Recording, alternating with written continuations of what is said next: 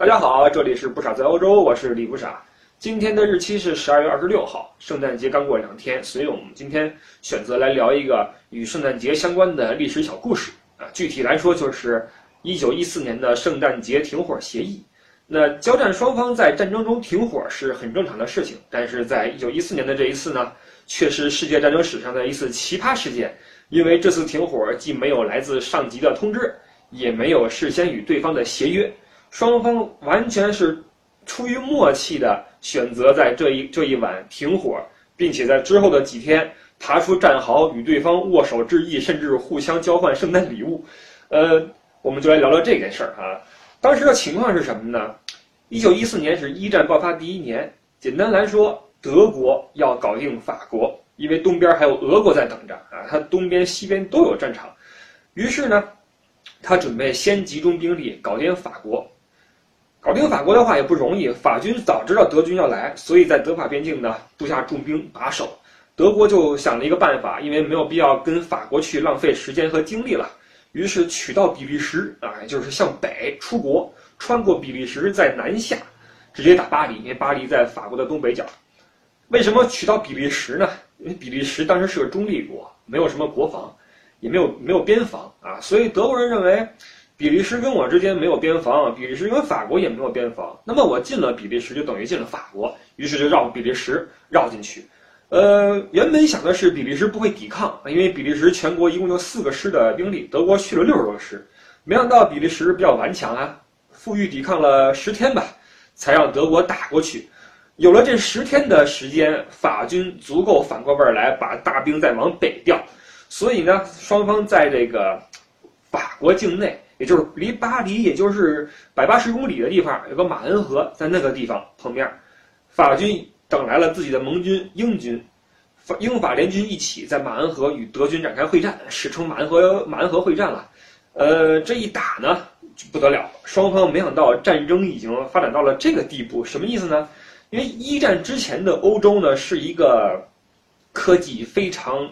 呃，科技飞速发展的呃时期。呃，包括军工业啊，各种的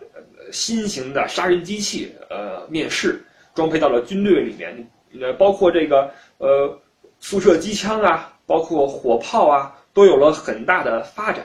同时呢，大家的战争意识没有跟上，因为在一战之前的一次大战是拿破仑战争时期，拿破仑是这个巴黎炮兵学院毕业的，用火炮用的很好啊。就算就算是说攻击力非常强的一个军队了，包括他的呃军队的战斗素养很高啊，非常高，所以横扫欧洲。但是拿破仑战争包括之前的战争呢，不论规模怎么大，持续的时间都很短，因为这个高下立判啊，我我比你有劲儿，我一下就把你打趴下了，就是这么个性质。但到了一战呢，双方发现这个战争变得残酷了起来，因为大家。不论是按照中世纪的方阵往前进军，还是说你用一些排成纵队也好，或者你用骑兵去包抄也好，只要对方挖挖好战壕、搭好防御工事、铁丝网一布，然后后边架一个速射机枪，你就完蛋了。无论你怎么冲，那机枪嘟嘟嘟嘟嘟嘟，它可不像以前的步枪，砰打一枪啊卸下来，唰唰唰踹那管子填弹，然后砰再一枪。这个速射机枪的话，嘟嘟嘟嘟嘟，是刚刚面世的一种新型杀人杀人武器。有了这个玩意儿的话，这个攻守就严重失衡了啊！在一战的时候，大家发现双方都是守强攻弱，谁冲锋谁倒霉，谁冲锋谁死。于是马恩河这个会战，三个月伤亡一百五十万人，打了三个月伤亡一百五十万人，德军这边伤了六七十万，英法联军伤的更多一些。原本计划是一两个月拿下法国就挥师东进了啊！拿下法国之后，先回回到德国境内过个年，过个圣诞节，然后再去东边去跟俄国去干去。没想到这一打打了好几个月，而且最后怎么样呢？双方就开始谁冲谁死嘛，于是开始挖壕沟。因为你有机枪，你有火炮，我在那儿站着，我不是等死吗？于是挖壕沟，呃，两边都挖好挖好坑之后进去蹲着，蹲着守，你守我也守。这德国一看也不是事儿，于是呢就想继续的包抄啊，把这个法国英法联军包在里面。那英法联军就反包抄，于是双方就开始比着挖沟，你挖我也挖，一路向北挖去大西洋啊，直接从法国挖挖去大大西洋，挖了得有个七八百公里的战线，全是壕沟。壕沟挖好之后就开始坐等坐守，布好铁丝网，架好机枪就开始等，谁冲谁死，成了一场持久战啊！一战打成了一场持久战。那么随着战争的这种呃拉锯，时间就过去了嘛。七七月份爆发，打了三四个月，到了十一月了。十一月、十二月就面临一个问题，就是圣诞节要到了啊。那么这个双方的呃政府呢，呃为了体恤士兵嘛，就给这个士兵寄去一些圣诞礼品。英军这边是收到一个皇家大礼包啊，什么意思呢？一人一个小小盒子，上面盒子上面是印着这个这个玛丽公主的这个头像啊。打开之后里边是饼干呀，来自英国的呃酒啊，什么朗姆酒啊之类的哈，种种小礼品，呃，包括一人一张贺卡啊，国王寄的一人一张贺卡。那德国这边呢，呃，因为德德国这个离这个战场前线比较近了啊，所以寄来了好多乡亲们募捐的。什么呃物资啊，包括家里边寄来的被子呀，什么厚衣服呀，天凉了嘛，都牵挂前线的孩子们啊，天凉了多穿衣服，于是寄来很多物资。同时呢，这个德皇也很仗义哈，说这个过圣诞节了嘛，要我们得乐呵乐呵嘛，因为欧洲最有过节传统的就是德国，德国的圣诞市场从古到今都是规模最大也是最漂亮的啊，所以德国人对这个圣诞节非常重视，德皇呢就往前线。专门发了一万棵迷你圣诞树，大约一棵也就是半米高啊，一棵半半米高。你可以在上面，在上面挂一些彩球啊，点一些蜡烛啊之类的哈，增加一些气氛。包括寄去一些物资之类的，也是酒啊、饼干呐、坚果啊之类的东西啊，就寄过去了。那时间就到了十二月份。我们说一战的话，它由这个攻坚战变成了拉锯战，之后战场就有一些呃。由此产生一些特点，比如说，你作为守军，在这个战壕里面，你与对面的守军经过几回合的交锋之后，你们就渐渐的开始熟悉彼此。你比如说，对面什么时候开炮，什么时候放枪，什么时候生火做饭，什么时候换岗，你都知道。同时，对面对你也是了如指掌，因为战壕都很近。战壕与战壕之间也就是五十米、一百米，你站起来看一看，对面今天是谁出来，你你都知道了，对吧？你经过几个月的拉锯，你完全了解了对方的作息规律，对方就对你也了如指掌，所以这个渐渐的产生了这种熟悉感啊。那么到了十二月份要过节嘛，于是这个德国这边呢就想我们怎么着能能能布置布置我们战壕，于是这个在德军里面的。一个英语老师啊，他战前是英语老师，来自萨克森兵团。这个一战爆发之后就参军了嘛，于是在这个壕里边哈，就向对方喊，在十二月二十四号这一天，向对方喊话，用英语喊啊，说那个别开枪啊，我们要布置战壕。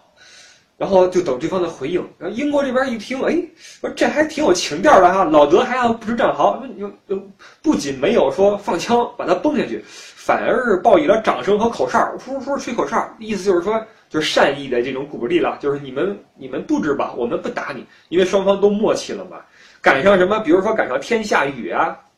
下雪呀，战壕变得泥泞啊，你要加固战壕嘛，你要铲一些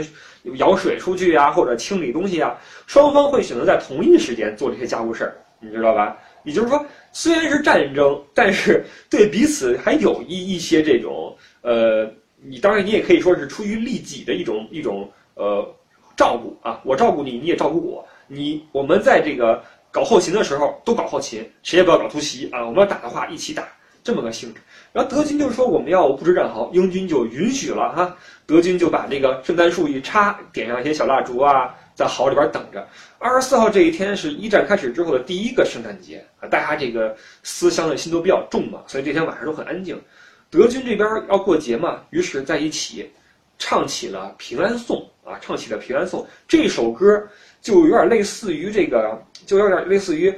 呃，莫斯科郊外的晚上。对于我们来说啊，这就是说这歌全欧洲都会唱，只不过词儿不一样啊，只不过词儿不一样。苏联那些革命老歌，我们中国人很多都会唱，只不过词儿不一样。平安颂也是，每个国家都有自己的版本，法国有自己的版本，英国有自己的版本，但调儿都是一样的。所以德军这边唱起来之后呢。声音就很快传到了英军战壕里面去。英军一听，哎，这个受到节日气氛的感染，受到自己这个对过去的圣诞节的温馨的回忆的这个这个感染，于是呢，不由自主的全军跟着一起用英语唱起了平安颂，这就变成了一首一个战壕里之间的合唱，大家用不同的语言高唱的同一首歌，在同一个时间的同一个地点，哎，这个歌声飘到大家的心灵里面，就会造成一定的冲击，就会发现。对方其实也是人，也想过节，也渴望着温馨，谁不想回家呢？对吧？谁不想回家呢？所以这首歌唱完之后，大家集体陷入了沉默。当天晚上就一什么事情都没有发生，大家就睡去了。平安夜嘛，是祥和的一晚，就睡去了。第二天有意思的事情开始发生啊！德军在例行站岗放哨的时候，当然不是站外边了，是拿一个潜望镜在那块儿啊，然后看外边谁出头谁死了，结果看到英军那边突然颤颤巍巍的出来一个人，就非常可怕，就不知道这以为又要冲锋了。冲锋的话，就意味着你又要嘟嘟嘟去打，双方又要死伤。然后赶快把人叫起来，说准备准备。然后结果看英军出来这个人呢，双手高举，全身上上下没有一件武器，觉得很奇怪。同时再仔细看的话，英国这个士兵手里边还拿了包烟，还拿了包烟，因为你高举双手可能是投降，但你同时举了包烟。这就是一个信号，所以德国这边一看说这是什么意思呀？然后就于是有一个胆儿大的德德国兵也站起来出去，两个人越走越近，越走越近，底下在这看着哈，众目睽睽看这两个人想干嘛？两个人越走越近，走到跟前之后，竟然开始握手，然后这个开始聊天儿，大家一看就心知心知肚明了，原来这个今天是，毕毕竟我们在过节嘛，今天二十五号，这无论如何都应该是呃平安的一天啊。于是大家从战壕里边纷纷走了出来，这个掸掸身上的灰尘，然后这个向着对方走过去。双方在战壕间的无人区这个地带，哎，建立了深厚的友谊，开始聊天。因为一战前的这个欧洲社会，它已经是一个呃人群在广泛流通的一个社会了啊，人不论是旅游还是跨国的工作合作非常多，所以很多人掌握着一些英语，在德军这边哈，德军英军那边呢也有一些人会说德语。本来英国和德国也算同宗嘛，所以这个文化上差差异也不大。见面之后就开始聊天，说这个最最近的天气呀，然后这个呃，你们昨天吃了什么呀？然后有些人就开始掏出照片给对方看自己的，这这是我老婆，这是我孩子，你看哈。双方开始这个互动，包括有一些这个有一门手艺的，你比如说剃头匠之类的哈，开始给敌军理发哈，刮胡子理发。就是变成了一个互助小组，然后根据这个记载呢，不知道什么时候突然出现一个皮球，于是双方开始踢球踢踢一场比赛。这场比赛最后还有结果是三比二，德军赢了啊！这是有真正的历史记载的一场比赛。那么在这个踢比赛的这个位置啊，到今天为止都还有这个，呃，有一些友谊赛在进行啊，来一些就是德国的一个队伍、英国一个队伍、法国一个队伍，双方在这儿。踢一场比赛来纪念这一次的这个这个友好的呃会晤啊，呃，当时这个情形就很奇怪了，呃，谁也不打了啊，谁也不打了。这个停战呢，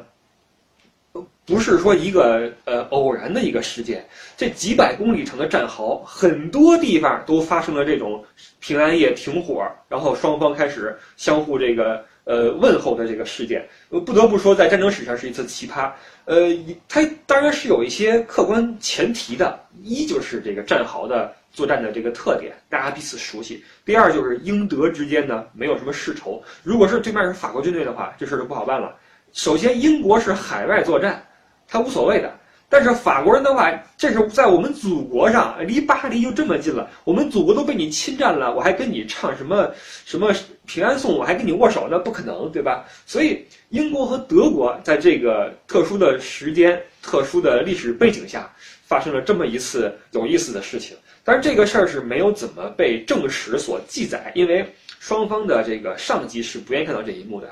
因为你出于国家宣传也好，出于战争需要也好，你不可能在这个时候弘扬真善美，对吧？你不可能说这时候看我们人类都渴望和平，这时候不需要和平，德军需要尽快的推平巴黎，而英法联军要尽快的推到柏林去，是是大环境是很残酷的一个一个环境。但是在呃一战爆发的第一年，双方在还没有见到之后战争残酷的呃时候，呃居然在这个这个时间点呢。呃，衍生出一次圣诞节停火协议，这个是呃历史上的一个趣闻吧，啊，一个趣闻。这个停火呢，大约最长的持续了有半个月之久啊，到了一月的中旬，双方一直没有开火，当然了，也没有说一一天天在那聊天啊，那也不至于，就在壕里边蹲着等待上级的命令。那上级最后就发现了这个停火了，那这是绝对不允许的嘛，这简直就是耻辱，对吧？于是通过，呃。换防通过一些强制的干预，双方又开始继续呃放炮，然后这个冲锋，然后绞杀死伤，战争又恢复到了本来的样子。一战是人类历史上一个一次非常残酷的战役，因为我们刚才也说了哈，科技进步了，但是这个防守防守的力量增强了，但是进攻方却没有跟上，于是只好用人肉去填这个子弹，这这哪儿哪儿哪儿有头啊？没头了，对吧？所以，所以这个，呃，坦克就是因为这事儿才发明的啊。就这个大家拍战壕受不了了，英国发明了一个东西，就是嗯，一个铁皮啊，铁包子。这个铁包子能能能冲过去，不怕子弹，还能够开过战壕，不就是坦克吗？就是因为这事儿，所以发明了坦克。一战到了后期，坦克也上了，飞机也上了，但在早期呢，就是用人肉填子弹啊，是非常残酷的一场战争。嗯，这个停战呢？呃，你可以说是双方，呃，在博弈中的一种